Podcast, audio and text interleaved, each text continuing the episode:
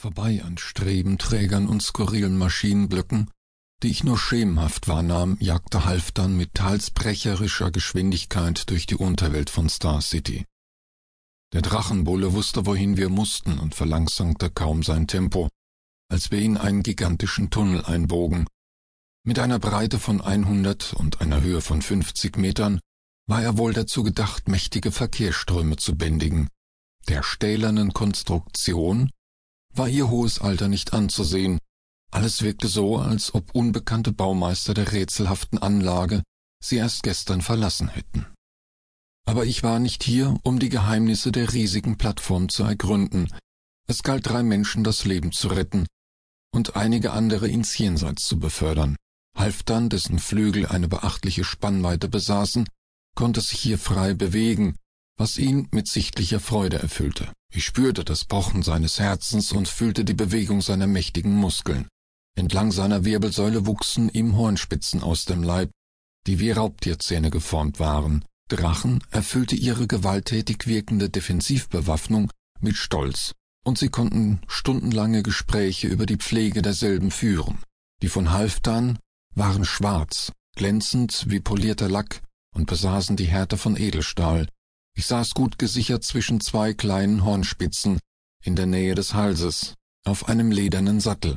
Ein Ritt ohne Unterlage war nicht ratsam, wollte man auf einen wunden Hintern verzichten.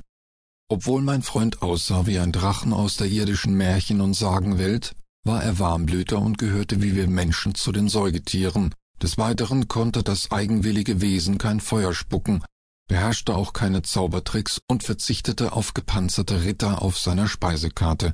Stattdessen beschäftigte er sich mit Astrophysik, war ein begeisterter Hobbygeologe und liebte heiße Rockmusik. Ein Außenstehender wird sich bei unserem Anblick bestimmt fragen, wie sind zwei Rassen, die äußerlich so grundverschieden sind, überhaupt zusammengekommen? Das lässt sich einfach beantworten. Vor 2000 Jahren legten ein paar tausend Aussiedler mit einem schrottreifen Weltraumkahn eine bravouröse Bruchlandung auf der Heimatwelt der Drachen hin. Ein Meteorit, bestehend aus Eisen-Nickel-Legierung, hatte zuvor die Bahn des Schiffes gekreuzt und dabei das Haupttriebwerk zerstört. Die Himmelsflieger, so nennen sich die geflügelten Ureinwohner, die wie Drachen aussehen und von uns so genannt werden, waren in jener Zeit eine aussterbende Rasse.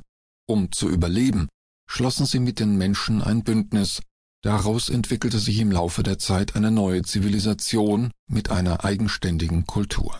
Ich fokussierte meine Gedanken auf den Angriff. Aus irgendeinem kranken Grund freute ich mich auf den bevorstehenden Kampf. Auf der Basis der Dualen langweilte ich mich zu Tode.